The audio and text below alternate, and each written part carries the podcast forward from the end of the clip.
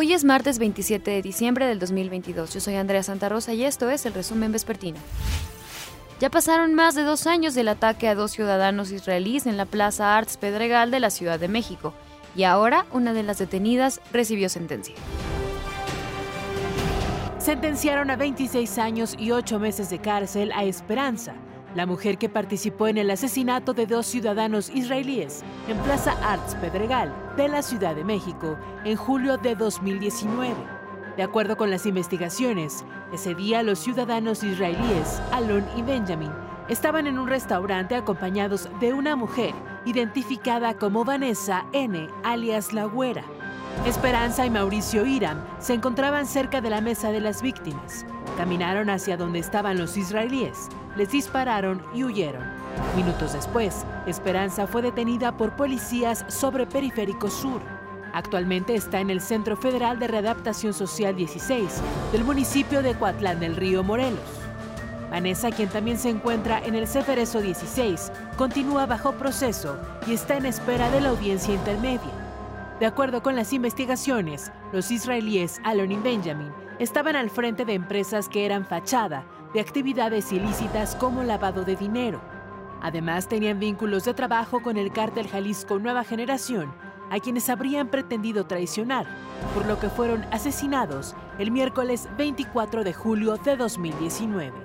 Ese día, la güera citó a las víctimas en el restaurante para pagarles una deuda de 20 millones de euros.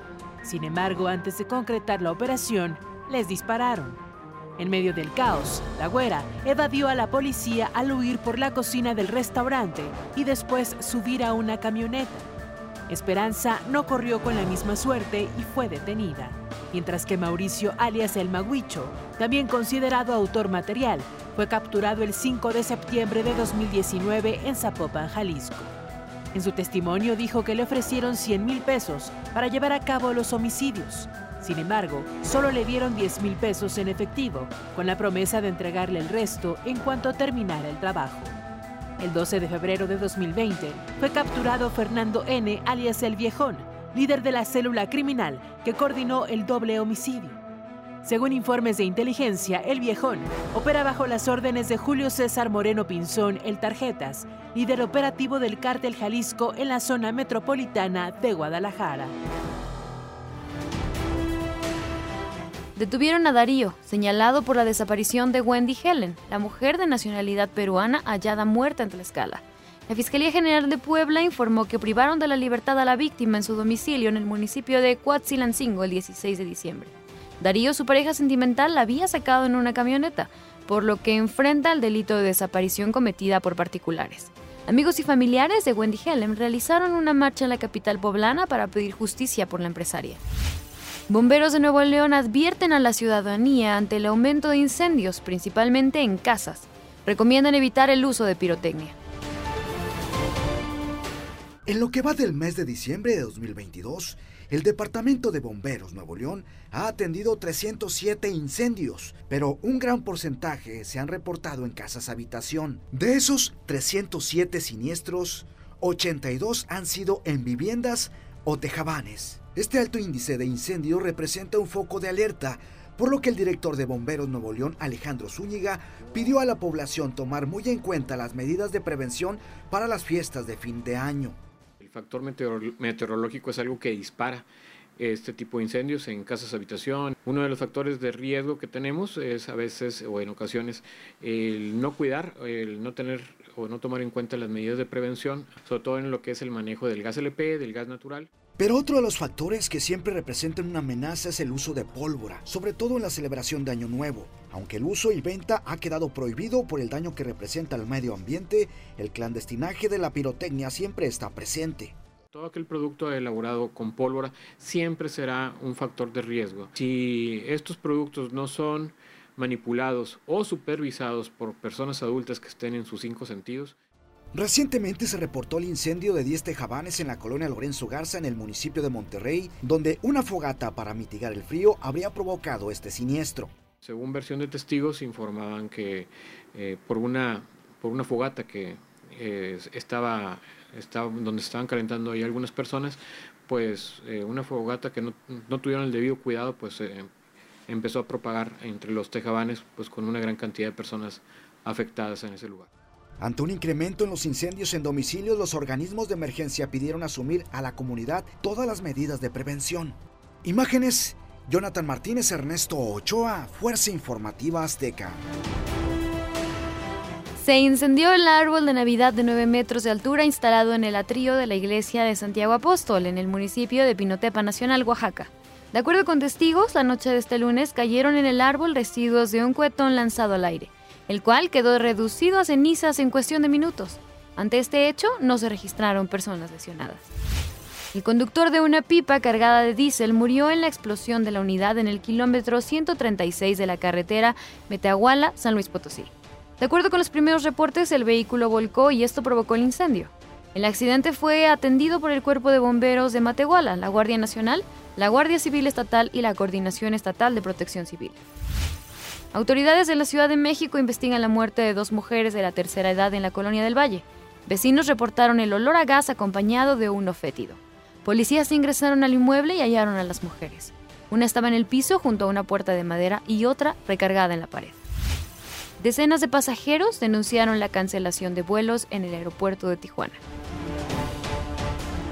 Han pasado cuatro días desde que varias aerolíneas cancelaron sus vuelos en el Aeropuerto Internacional de Tijuana, debido a la densa neblina que se registró este viernes 23 de diciembre, situación que continúa, pues de acuerdo a los afectados no les han podido reasignar un nuevo vuelo, principalmente una de las aerolíneas que más demanda tiene, de las filas alcanzan a llegar hasta el área de salidas, de acuerdo a las imágenes captadas por TV Azteca. Algunas personas se les canceló el vuelo desde el día viernes y no han tenido una solución. Mencionan que aquí pasaron Navidad y a cómo van las cosas, piensan pasar Año Nuevo ya que no les han dado una solución de un pronto vuelo para cuando puedan salir a su destino. El sábado en las, aquí llegué a las 6 de la tarde. Aquí, y mi vuelo, mi, mi vuelo salía a las 4 y media de la mañana. Hay unas puras vueltas y vueltas y la última nada. No, me dijeron que, que se canceló. Igual aquí pasó Navidad. ¿aquí sí, todo aquí en Navidad. ¿Dónde duerme? No, pues aquí en las, aquí en las sillas así. ¿Dónde más? Me dijeron que, que para 8, 8, que hoy, 8 de la noche, no, hasta mañana, 8 hasta mañana. En el aeropuerto, más de mil personas hacían fila para documentar su equipaje. Aseguraban que tenían más de tres horas esperando paradas. Otras personas tenían más de cuatro días esperando sus vuelos que constantemente se los activaban y cancelaban. Desde el viernes en la noche. ¿Qué les comentaron?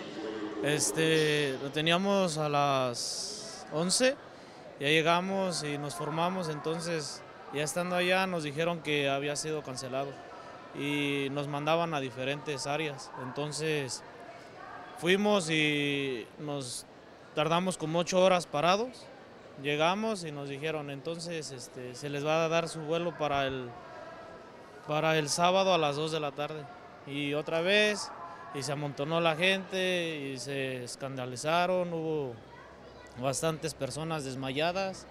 Pasé Navidad acá y con mis compañeros, personas acá y no se pudo hacer otra cosa más.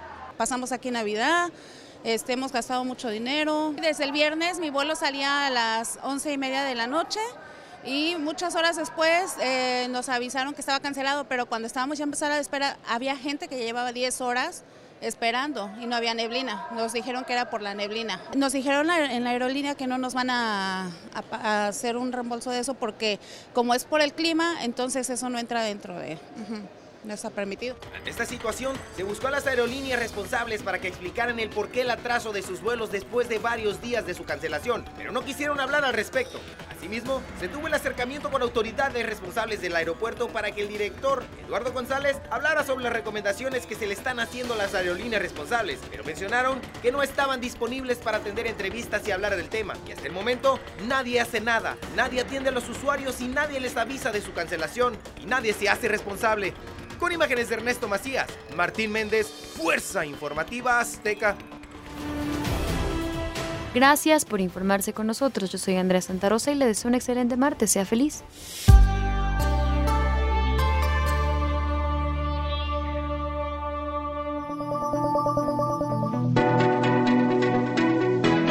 podcast es presentado por VAS, la super app que te ofrece muchas y nuevas formas de pagar todo lo que quieras con tu celular. Olvídate de las filas y dedícate a lo que más te gusta. Ver tele en vivo, películas, escuchar música, podcast y estar siempre enterado de las noticias más importantes. Todo en un mismo lugar. VAS, la super app, con todo.